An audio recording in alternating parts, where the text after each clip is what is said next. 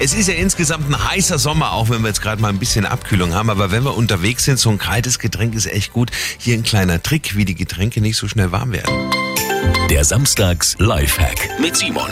Kühlpacks oder Kühlakkus gehen natürlich immer. Die sind sogar einfach selbst zu machen, indem Sie Wasser in eine leere Flasche füllen, einfrieren und dann als Kühlakku benutzen. Oder Sie füllen in eine Flasche nur halb voll Wasser oder auch was auch immer Sie trinken wollen und legen das dann ins Gefrierfach. Und wenn die Hälfte gefroren ist, füllen Sie die andere Hälfte der Flasche mit Wasser oder was auch immer Sie trinken wollen einfach auf.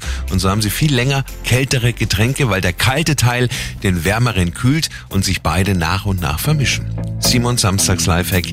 Jede Woche gibt's neun. Natürlich auch immer noch mal zum Nachhören auf radioarabella.de.